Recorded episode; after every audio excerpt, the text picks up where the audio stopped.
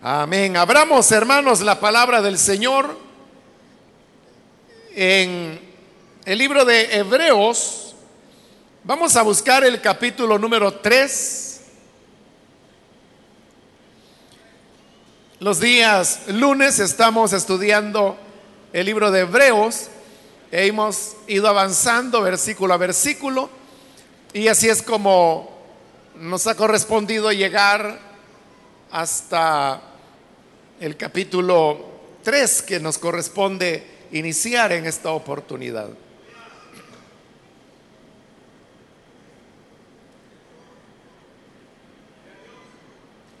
Dice la palabra de Dios en el libro de Hebreos capítulo 3, versículo 1 en adelante. Por lo tanto, hermanos, ustedes que han sido santificados, y que tienen parte en el mismo llamamiento celestial, consideren a Jesús apóstol y sumo sacerdote de la fe que profesamos. Él fue fiel al que lo nombró, como lo fue también Moisés en toda la casa de Dios. De hecho, Jesús ha sido estimado digno de mayor honor que Moisés. Así como el constructor de una casa recibe mayor honor que la casa misma. Porque toda casa tiene su constructor, pero el constructor de todo es Dios. Moisés fue fiel como siervo en toda la casa de Dios para dar testimonio de lo que Dios diría en el futuro. Cristo, en cambio, es fiel como hijo al frente de la casa de Dios. Y esa casa somos nosotros, con tal que mantengamos nuestra confianza y la esperanza que nos enorgullece. Amén. Hasta ahí dejamos la lectura, hermanos. Pueden tomar sus asientos, por favor.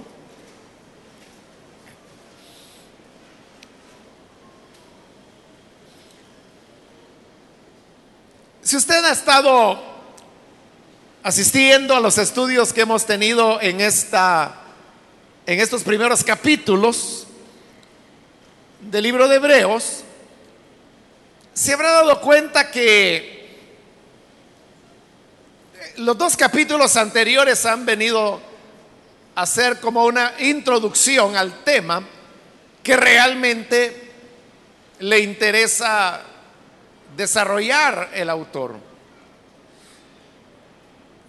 Y recordará todo aquello que hemos visto ya cuando comenzó a hacerse aquella larga demostración en el capítulo 1 en relación a que Jesús era superior a los ángeles.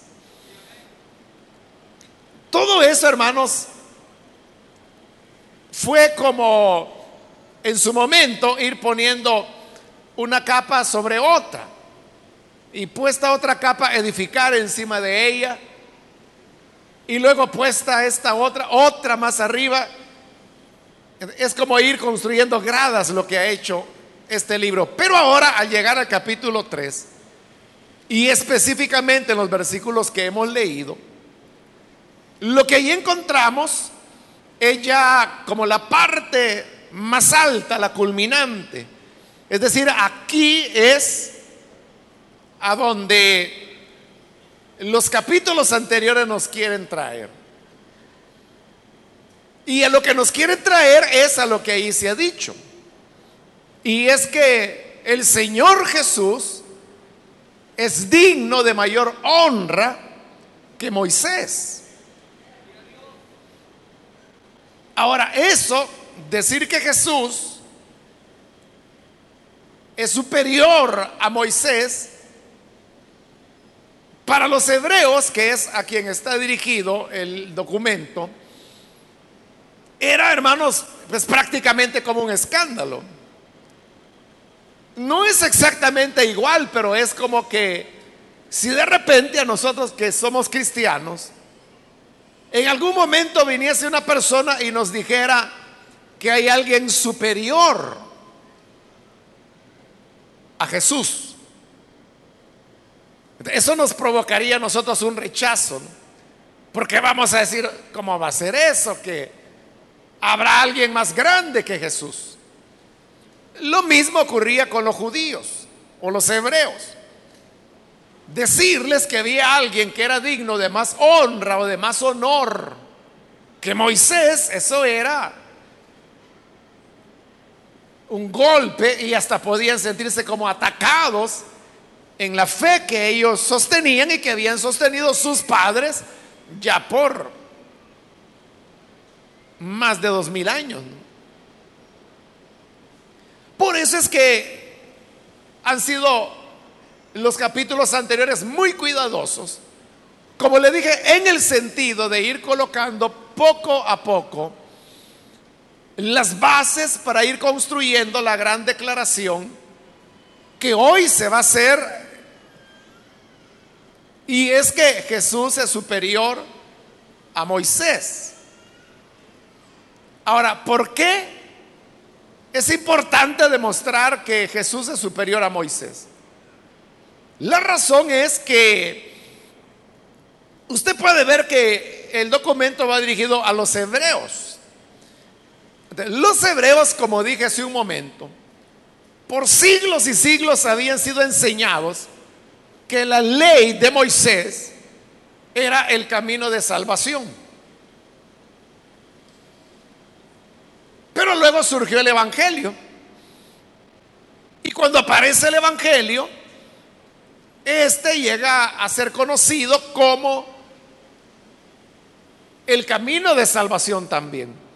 Por eso es que en el libro de los Hechos se nos dice que a los cristianos también les llamaban el camino. Porque ese era el anuncio que ellos tenían, que Jesús era el camino para poder alcanzar la, salvación. Entonces, cuando el hebreo escuchaba el mensaje del Evangelio, muchos de ellos creían, pero había un problema. Y es que por ser judío no había persecución, pero por ser cristiano sí. Cuando las personas se veían perseguidas por causa de su fe en Jesús, se asustaban y lo que muchos hacían era retroceder. Entonces dijeron, bueno, está difícil ese camino, persiguen mucho a los creyentes, entonces yo mejor me vuelvo a Moisés, a la ley. Pero ¿por qué se regresaban a la ley? Porque ellos habían sido enseñados por tradición cultural que ese era el camino de vida. De para el hebreo es como que era una cuestión optativa. O bien me salvo a través de Jesús o me salvo a través de la ley. Y esto hacía que muchas personas después de haber creído en el Señor, y como más adelante lo vamos a ver, después de haber probado los poderes del siglo venidero a través del Evangelio retrocedían. Y ese retroceso, o sea, ahí no está hablando, hermano, de retrocesos de que se iban a tomar de nuevo. Ese es el gran problema con muchas personas que no entienden el contexto de Hebreos. Y como en Hebreos hay pasajes que usted conoce muy bien como el que dice que si alguno pecare voluntariamente después de haber tenido conocimiento de la verdad, ya no hay más esperanza, sino la terrible expectación del borde fuego que ha de devorar a los adversarios. El que no entiende el contexto que le estoy mencionando, entonces interpreta que ahí lo que está diciendo es que si una persona después de haber creído peca, ya no tiene esperanza y que se va a condenar. Pero esa es una interpretación terrible de la escritura, es decir, es un desastre esa interpretación. Porque cuando ahí dice pecar, no se está refiriendo a que se vuelve al mundo como comúnmente decimos, sino que pecar era abandonar a Jesús para volverse a tratar de justificar por las obras de la ley. Es decir, el pecado ahí no era el incurrir en alguna falta ética o contra la moral del cristianismo. No, ahí el pecar era la apostasía. Y la apostasía es el abandono de la verdad. Pero vamos a llegar más adelante a esos pasajes. Pero se los estoy refiriendo para que usted pueda entender cuál era el problema que Hebreos quería resolver. Y lo que quiere resolver es que los hebreos comprendan que la ley no es un camino de salvación. Y que si una vez se creyó en Jesús, no se puede volver atrás, no se puede volver a la ley. Porque quien lo hace está apostatando. Y al apostatar, ahí sí. Como dice la escritura, ya no queda más esperanza, sino solo la horrible expectación del hervor de fuego. ¿Pero por qué? Porque está rechazando el único camino de salvación que hay. El propósito de Hebreos es que los hebreos entiendan muy bien eso. Que no es de optativo, me voy por Cristo o me voy por la ley, me voy por la gracia o me voy por las obras. No es así, solo hay un camino. Y ese es el de la fe en el Hijo de Dios. La salvación por gracia, no por obras. Pero para demostrar eso, tiene que pasar por este punto de afirmar que Jesús es digno de mayor honor que Moisés. Entonces, estos versículos que hemos leído ahora es donde se llega a esa cumbre de la montaña, donde se va a afirmar eso. Veamos entonces el versículo 1 donde dice, por lo tanto, hermanos, ustedes que han sido santificados, vea cómo es un elogio que se está haciendo de los que han creído en Jesús. En primer lugar, porque les llama hermanos, porque son de la familia de la fe. Pero luego les dice santificados, es decir, ellos no son como cualquier persona. Todo el que está en Cristo Jesús es diferente a todas las demás personas que hay.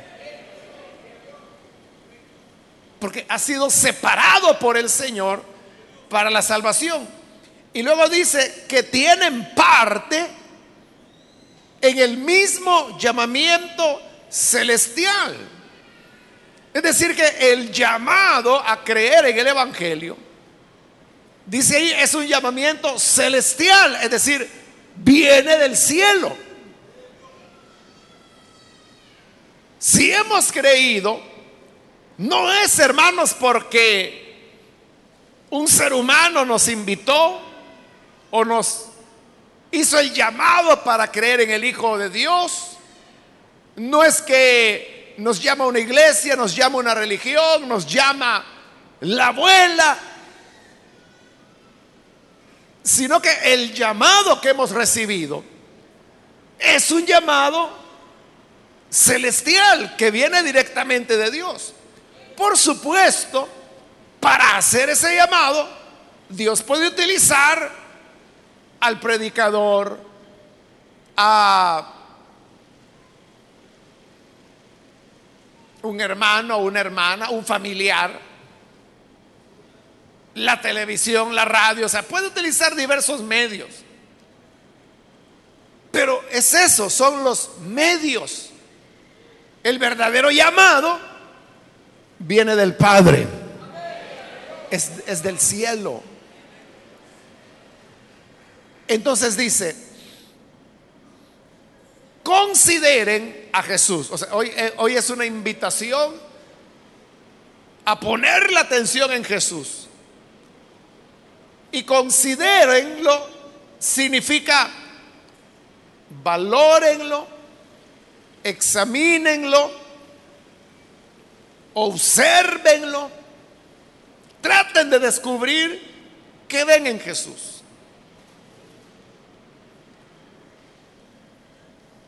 Dice que Él es el apóstol. Está poniendo a Jesús como apóstol. Un apóstol, usted sabe que es una persona enviada con un mensaje. Ese es el significado básico del apóstol. Alguien que es enviado con un mensaje. Por eso Jesús es un apóstol. Porque fue enviado con el Padre con un mensaje. Pero el apóstol también es alguien que enseña la doctrina, establece más bien la doctrina. Jesús es lo que hizo. Él vino a establecer una enseñanza que hoy la conocemos como cristianismo. Jesús es apóstol. Pero luego también dice y sumo sacerdote de la fe que representamos. Cuando lleguemos al capítulo 5 de esta carta a los hebreos, ahí se nos va a explicar más detalladamente qué es un sumo sacerdote. Pero como ahí lo menciona que Jesús es nuestro sumo sacerdote, le adelanto algo. El sumo sacerdote es el que media entre Dios y los hombres. Necesitamos un mediador. El sacerdote presenta los intereses de Dios al hombre, pero al mismo tiempo presenta las necesidades del hombre a Dios. Por eso es que el sacerdote es como un mediador está mediando entre Dios y el hombre. Y usted sabe que un mediador no puede estar ni de un lado ni del otro. El mediador tiene que ser imparcial entre las dos partes que están en algún conflicto o en alguna discusión. El mediador escucha a ambos y trata de construir un entendimiento. Eso es el sacerdote. Y Jesús es nuestro sumo sacerdote. Es decir, Él es el que nos reconcilia con Dios. Sin traicionar la justicia de Dios, pero también considerando la debilidad humana. Y sobre esos dos elementos es que Jesús construye un acuerdo que es lo que se llama el nuevo pacto en su sangre Y así es como somos reconciliados con Dios. Bien, habiendo hecho esa introducción, dice ahora el versículo 2, Él fue fiel al que lo nombró, como lo fue también Moisés en toda la casa de Dios. Fíjese, hasta este momento todavía no ha dicho que Jesús es superior a Moisés. Ahorita lo que está diciendo en el versículo 2 es que Jesús y Moisés son iguales en una cosa. Que los dos fueron fieles a Dios. Vea de nuevo el versículo 2. Él fue fiel al que lo nombró. Como lo fue también Moisés en toda la casa de Dios. Cuando ahí dice que Moisés fue fiel en toda la casa de Dios, de seguro es una referencia al libro de números, en el capítulo 12, que es donde Dios dice precisamente eso de Moisés. Que Él es fiel. Pero ahora está afirmando que Jesús también fue fiel al que lo llamó. Porque Jesús, lo que Él vino a hacer a la tierra fue cumplir fielmente la misión que el Padre le encomendó. Jesús decía, las palabras que yo hablo no son mías, son del que me envió. Las obras que yo hago, no soy yo quien las hace, hago lo que vi hacer a mi Padre. Jesús era fidelidad, fidelidad, fidelidad. Entonces dice, Moisés fue fiel en la casa de Dios. Jesús también fue fiel al que lo llamó. Ahora sí, en el versículo 3 dice, de hecho, Jesús ha sido estimado digno de mayor honor que Moisés. Hoy, hoy sí llegó. Eso es lo que él quería decir desde que empezó el libro. Cristo es digno de mayor honor que Moisés. Para nosotros, hermanos, entender eso no es difícil. Porque nosotros podemos decir, sí, Moisés fue un gran hombre de Dios, un gran siervo de Dios. Pero Jesús es otra cosa, Él es más glorioso que Moisés. es lo que le digo para nosotros. No tenemos problemas en entender eso. El problema era para el hebreo. Que para ellos Moisés era eh, el modelo, el más grande hombre que había habido. Piénselo desde el punto de vista de el hebreo, que solo tenían el Antiguo Testamento. Y yo le digo, ¿qué hombre más grande que Moisés encuentra usted en el Antiguo Testamento? Abraham fue el padre, el patriarca, ¿no? Pero realmente lo que Abraham llegó a conocer de Dios fue muy poco. Un par de nombres acerca de Dios, es decir, un par de aspectos sobre Dios. Pero Moisés es el que hablaba cara a cara con Dios. Y Dios lo dijo. Cuando yo quiera hablar con cualquier ser humano, le voy a hablar a través de visiones, a través de sueños, pero con Moisés no. Cuando yo quiera hablar con Moisés, hablaré cara a cara con él. Uno puede decir, bueno, David fue grande. Sí, David fue grande. Pero Moisés fue el que puso las bases del culto que Israel tuvo por siempre.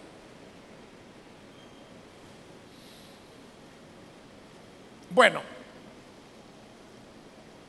tan grande fue Moisés que por eso dice la escritura que Dios mismo lo enterró. Y yo le preguntaría, aparte de Moisés, ¿a quién más ha enterrado Dios?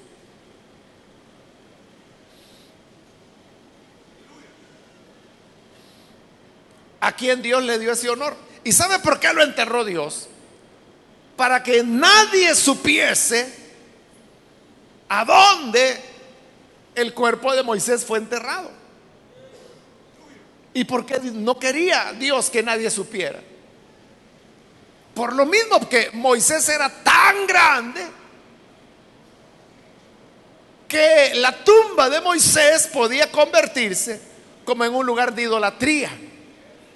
Oiga, si la serpiente de bronce que Moisés mandó a construir porque Dios se lo pidió, cuando el juicio de Dios se desató y serpientes venenosas entraron en el campamento y comenzaron a morder y eran venenosas, mataban a la gente. Entonces Dios le dijo a Moisés, mira, haz una serpiente de bronce y en una vara bien alta, levántala. Y todo aquel que sea herido por una serpiente, que voltee a ver a la serpiente de bronce y el que la vea será sano. Pero esa serpiente de bronce que la guardaron siglos después se convirtió en un ídolo, en un objeto de idolatría. La gente llegaba y la adoraba los israelitas. Como que si era un dios. Hasta que hubo un rey que Dios levantó, agarró la serpiente y le hizo pedazos y la quemó y la destruyó. Y le puso por nombre Nejustán, que lo que significa es cosa de bronce. O sea, que se dieran cuenta que era una cosa, no un Dios. Eso, con algo que Moisés había hecho. Imagínense si hubieran sabido dónde estaba el cuerpo de Moisés. Todavía le harían peregrinaciones quizás.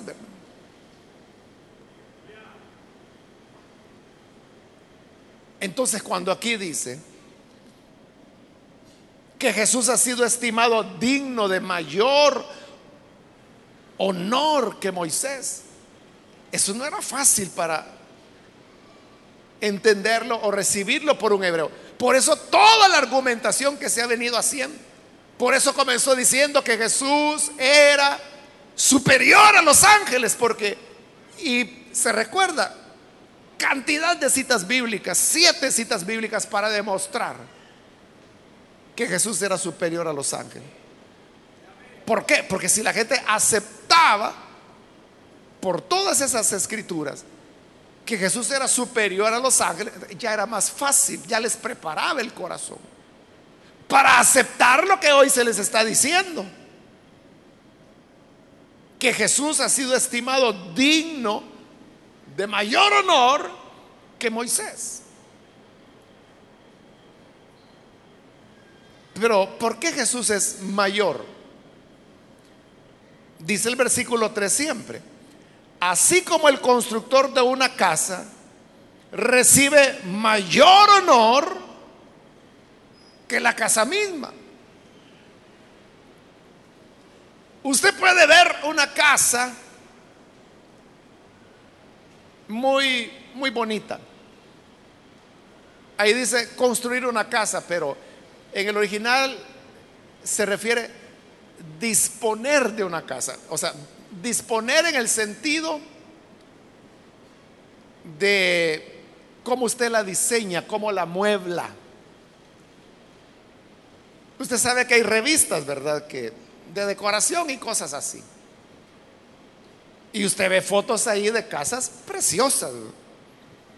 Claro, carísimas, ¿verdad? Pero con jardines hermosos, la decoración, los muebles, las pinturas, las cortinas que utilizan. Es decir, son decoradores, es precioso el trabajo que hacen. Pero cuando usted ve una casa así, muy linda, ¿en qué piensa? Aparte de eso, de que, lindo y que, caro, ¿verdad? Pero ¿qué, ¿qué idea se le viene? Inmediatamente usted dice, ¿quién hizo esto? Bueno, dejemos el tema de las revistas y pongamos otro ejemplo. Supóngase que usted aquí en nuestro país va a alguna casa de cualquier persona y cuando entra a la casa usted se da cuenta que la casa está muy limpia, muy ordenada. Y no solo está ordenada, sino que es de buen gusto. Los colores, los muebles. claro, cuando usted entra, usted puede decir, qué linda la casa, qué acogedora. Pero ¿cuál es la segunda pregunta que hace? ¿Quién la hizo? ¿Quién la arregló? Y si es un hermano, hermano, y usted que tiene, usted decorador o tiene, es arquitecto o qué, qué, es lo que hace, o sea, para, haber arreglado, haber dispuesto, como dice ahí, tan bonita la casa. Uno sabe que la casa puede ser preciosa, pero es así porque hubo alguien que la diseñó de esa manera.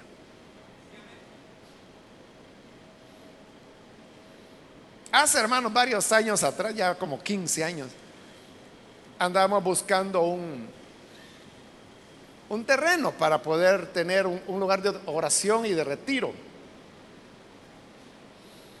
para la iglesia. Entonces yo les decía a los hermanos, busquemos ahí por los planes porque queda cerca, es alto y es fresco. Bueno, un día uno de los hermanos ancianos me dice, mire, ahí ha aparecido una propiedad si quiere, vamos a verla. Vaya, vamos, le dije. Con vernos no se pierde nada. Querían vender la propiedad. Bueno, fuimos, pero al llegar, sí, era una propiedad grande, hermanos. Pero lo que le quiero decir es que tenía una casa. Entonces, entramos. Ahí estaba la señora que era la propietaria, muy amable ella. Y ella dijo, ah, vayan a conocer, caminen, entren donde quieran, nos dijo ella. Y ella se quedó ahí sentada leyendo en la, en la sala. Aquí voy a estar yo. Total que nos dio así vía libre, que fuéramos a meternos donde quisiéramos. Pero lo que le quiero decir es esto. Una casa preciosa, hermano. Desde todo punto de vista. O sea, el diseño arquitectónico, usted sabe que los planes es un terreno montañoso, un terreno quebrado, o sea, no era tan quebrado, pero habían aprovechado esa pendiente del terreno de una manera que la casa era preciosa y había una vista de toda la ciudad, o sea, de buen gusto, la decoración que tenía. Es que hasta los libros que estaban en las libreras habían sido seleccionados no tanto por su contenido, sino que por el aspecto decorativo que podían producir. Bueno, anduvimos ahí, fuimos por los jardines, que eran una belleza, y comenzamos a platicar, mire, aquí podemos hacer un lugar de oración, aquí podemos hacer cultos, aquí podemos... ya nosotros disponiendo del lugar, ¿verdad?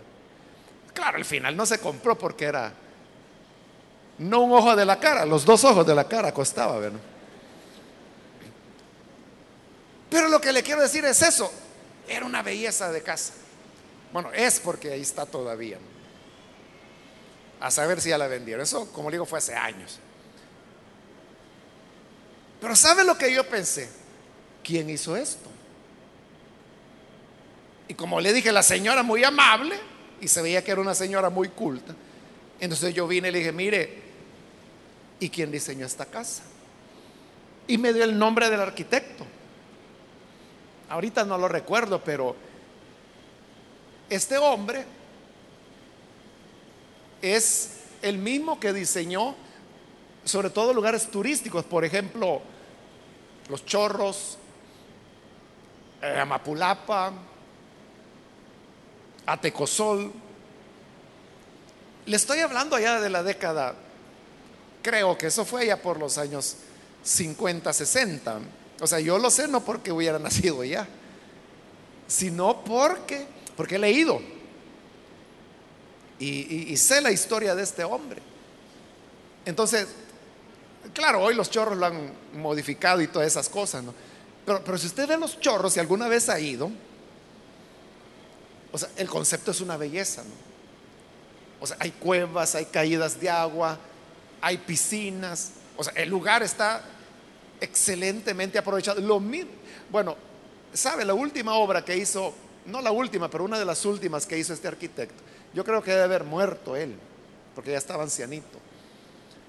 Fue el hotel de montaña el que está en el Cerro Verde. Él lo diseñó.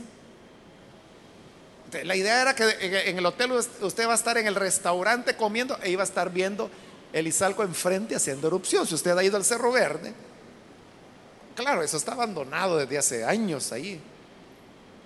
Pero trasládese en el tiempo y piense cómo era.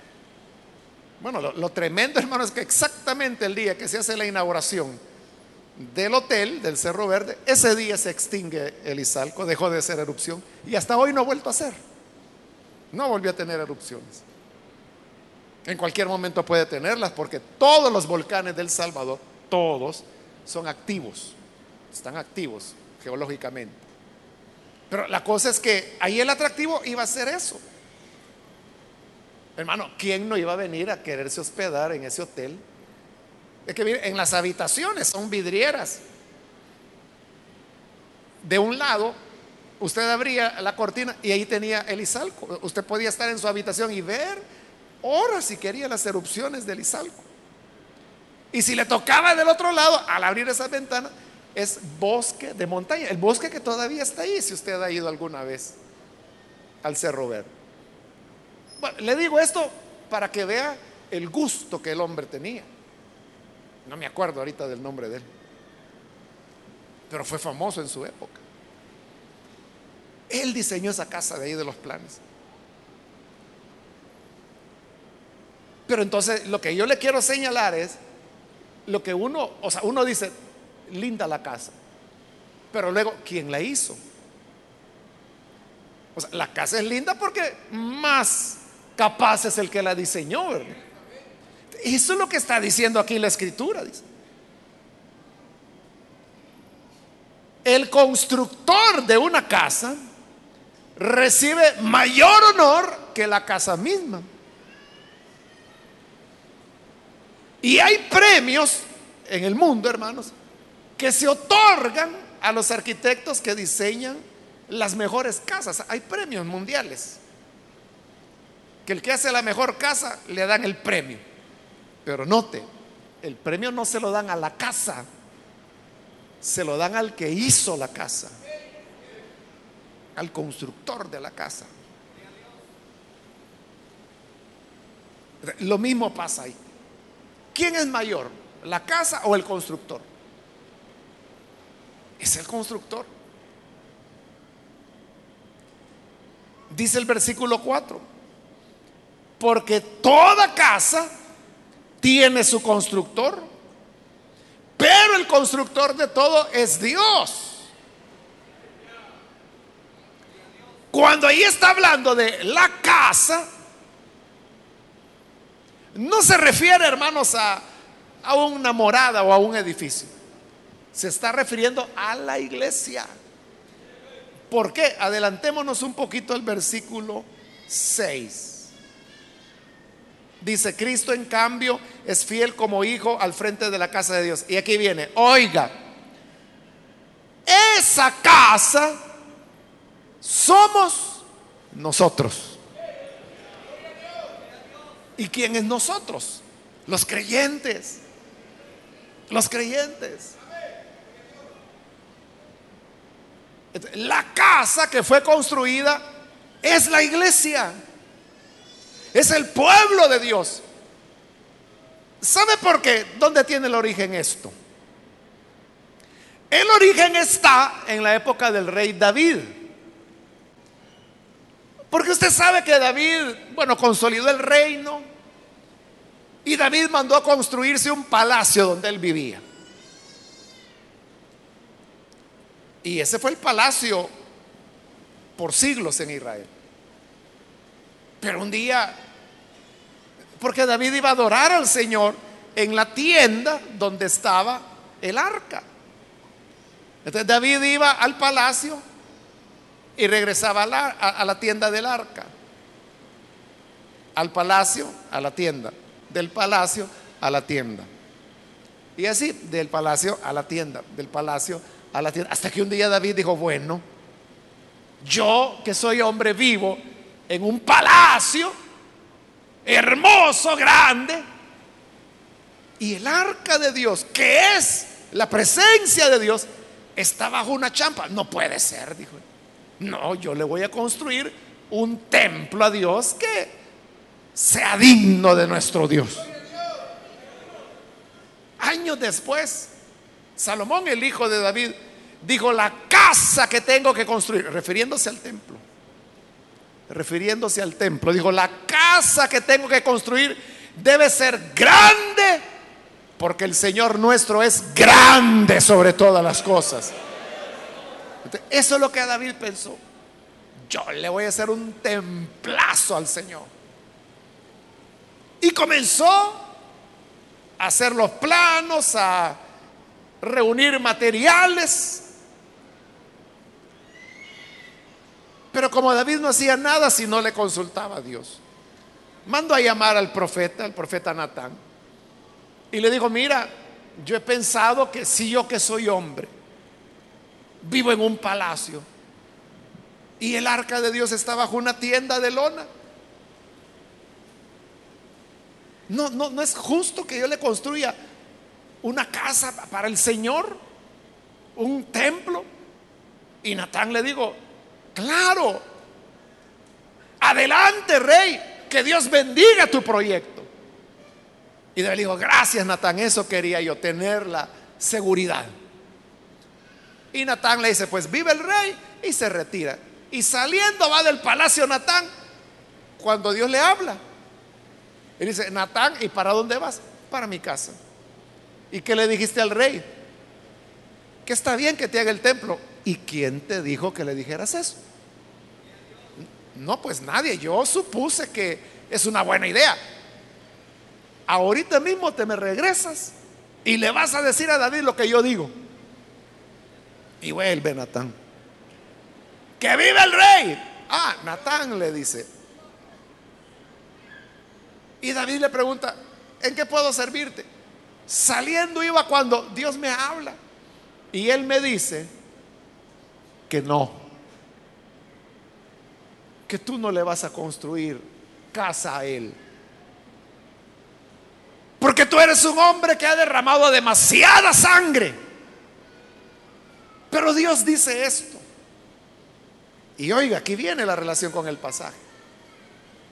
Dios te dice que en lugar que tú le hagas una casa a Él, Él te va a hacer una casa a ti. Y David pudo haber pensado, que Dios me va a hacer una casa a mí, si ya la tengo, es mi palacio. Pero Natán le explica, no es una casa, no es un edificio cuando Dios dice que te hará una casa, te está hablando de una descendencia. Porque Dios dice que tú vas a tener un hijo. Y ese hijo construirá la casa. Fíjese, esas palabras tienen dos momentos en su cumplimiento. El primer momento es el inmediato, es en Salomón, ¿verdad? hijo de David, y que construye el templo, construye la casa para el Señor y la inaugura. Pero el otro cumplimiento era profético. Porque ¿qué le dijo el Señor a David? Nacerá un hijo tuyo, hijo de David. ¿Quién es el hijo de David? ¿Quién es el hijo de David? Así es. Lea los evangelios. Mil veces le dicen a Jesús, hijo de David. Pero ¿qué dijo Natán? O Dios a través de Natán. Le digo, te levantará un hijo que reinará para siempre. Él te va a edificar una casa. Pero repito, no casa de paredes, sino que la casa era la descendencia, el pueblo de Dios. En otras palabras, los descendientes del Cristo, el Hijo de David, el Mesías. Por eso dice, la casa somos nosotros. Por eso es que la carta de Pedro dice que nosotros somos como piedras vivas, que edificados unos sobre otros, así como los ladrillos que van uno sobre otro, van construyendo la casa. Así, la unión de todos los creyentes forma la casa, que es la iglesia, templo y morada del Espíritu Santo. Y por eso es que el Espíritu Santo viene a morar dentro de la iglesia. Amén. Fíjese, Ponga cuidado a los detalles. O sea, porque yo no estoy hablando de la morada del Espíritu dentro de usted. lo cual es una verdad, pero esa es otra verdad. Le estoy hablando de la morada del Espíritu dentro de la iglesia. Y la iglesia no es usted solo. La iglesia somos todos. Por eso es que en el Nuevo Testamento e-, es bien claro cuando habla del Espíritu en nosotros, que significa adentro de nosotros. Pero también dice el Espíritu sobre nosotros. Ese es el bautismo del Espíritu Santo. Pero el Nuevo Testamento también habla del Espíritu con nosotros. Eso, el Espíritu con nosotros. Es la morada del Espíritu dentro de la iglesia. El Espíritu está en usted, mora en usted. Pero cuando nos reunimos, así como hoy estamos acá reunidos, el Espíritu Santo está con nosotros. Por esa causa,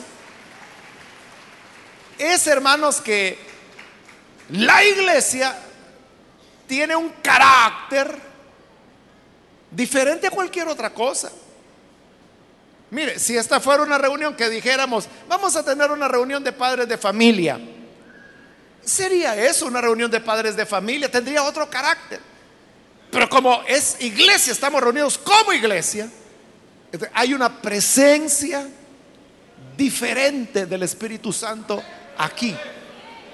Usted puede decir, no, pero yo el Espíritu Santo lo tengo dentro de mí. Si yo me voy a mi casa, el Espíritu Santo va conmigo. Es cierto, va dentro de usted. Pero cuando nos reunimos, el Espíritu Santo está con la iglesia, morando en la iglesia. Esa es la gran diferencia. Que quizá usted dice, bueno, yo en mi casa pongo alabanzas, canto al Señor, estoy haciendo otra cosa, pero estoy alabando. Pero no es lo mismo que cuando llego a la iglesia. Allá en las grabaciones, ahí todos cantan afinados, ¿verdad?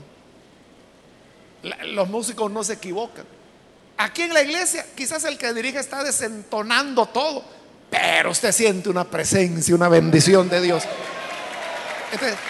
¿qué es la diferencia? ¿Qué es la diferencia? O lo mismo usted puede decir, no, yo las predicaciones las oigo en mi casa, o la oigo por radio, o la oigo por televisión. Y usted puede decir, me bendice oír o ver por televisión las predicaciones. Pero oiga, ¿Verdad que es diferente si viene aquí? Usted puede decir, es que quizás es algo psicológico. No, no hay nada psicológico. Es lo que dice ahí, que nosotros somos la morada del Espíritu Santo.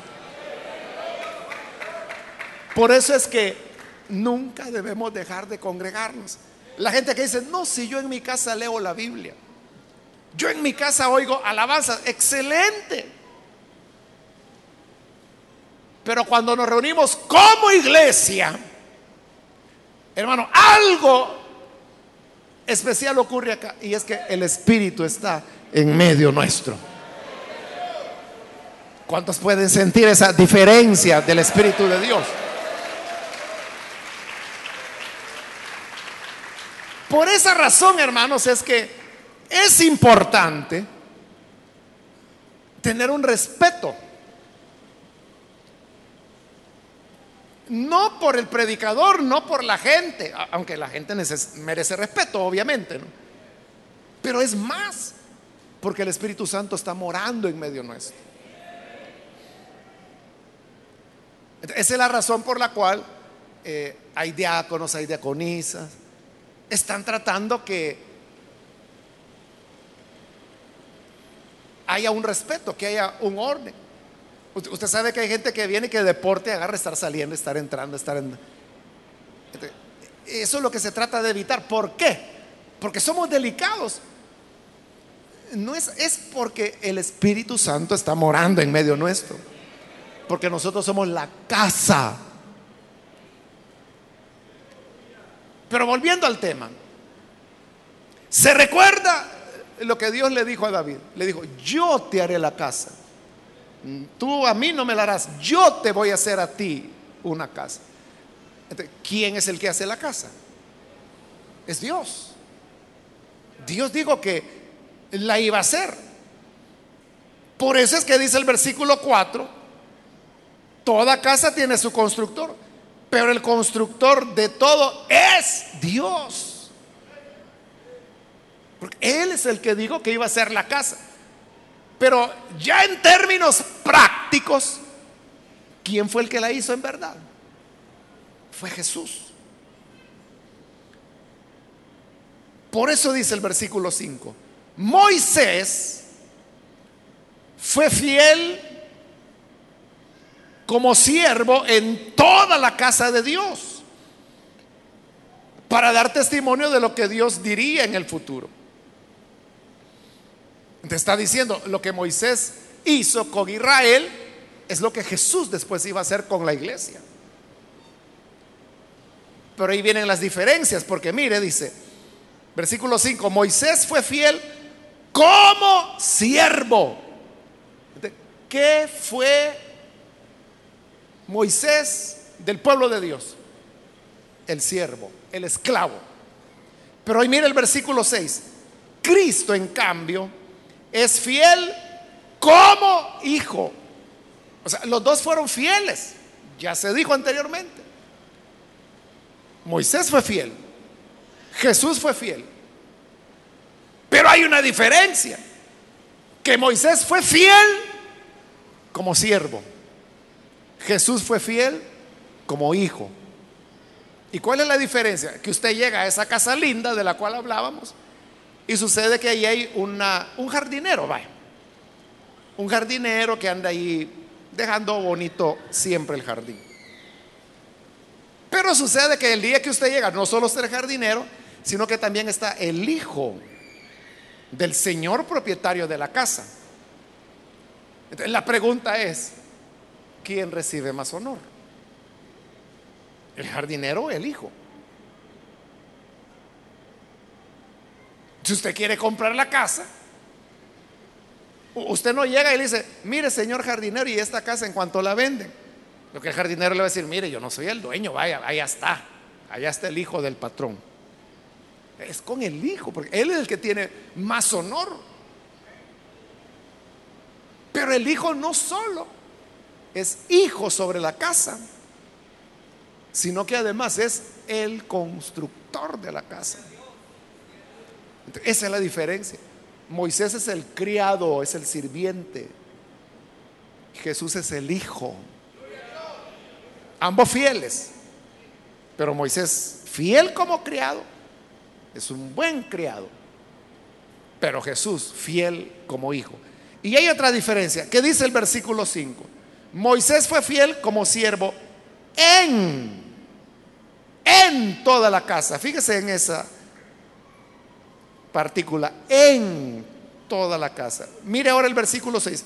Cristo en cambio es fiel como hijo al frente de la casa. Entonces, ¿qué significa ser fiel en la casa como Moisés? Significa que es fiel adentro de la casa. Lavando los platos, haciendo limpieza, ordenando el jardín, que es lo que hace el criado, ¿verdad? Pero el hijo, dice, es fiel al frente de la casa. ¿Qué significa al frente? Que es el que la administra. Es incluso el que le paga al criado. Él es el que dice qué quiere comer. Él es el que dice, limpiame de esta manera. Entonces es diferente ser criado en la casa a ser hijo sobre la casa. Entonces, usted puede ver, hay diferencia, pero en esa diferencia, Cristo resulta ser superior a Moisés. Y luego termina con lo que ya leímos, el versículo 6, que dice, y esa casa somos nosotros. Con tal que mantengamos nuestra confianza y la esperanza que nos enorgullece. ahí está ya tirando una palabra de exhortación.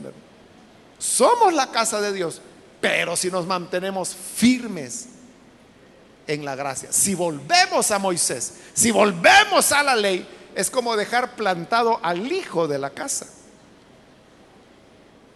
para irnos a hablar con el jardinero.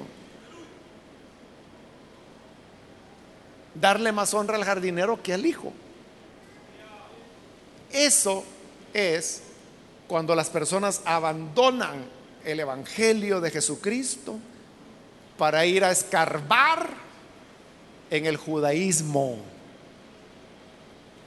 y que se andan vistiendo como que si fueran miembros de la religión judaica. Y andan soplando chofares de una religión diferente que no tiene que ver con el cristianismo. O sea, están exaltando al criado, que fue fiel, pero criado. Pero Cristo es el constructor de todas las cosas. nuestra fe, nuestra confianza tiene que estar en el Señor. Por eso es que la gente que anda ahí hablando locuras y diciendo, ¿cuál es el día de reposo? Ese es un chiflado, hermano. Ya lo vamos a ver en el siguiente capítulo, en el 4. Aunque aquí en el 3 comienza la introducción. ahí andan afanados. ¿Por qué no guardan el sábado? Es que nosotros no honramos al jardinero ni al criado. Honramos al que hizo la casa, a Cristo Jesús, el Hijo de Dios.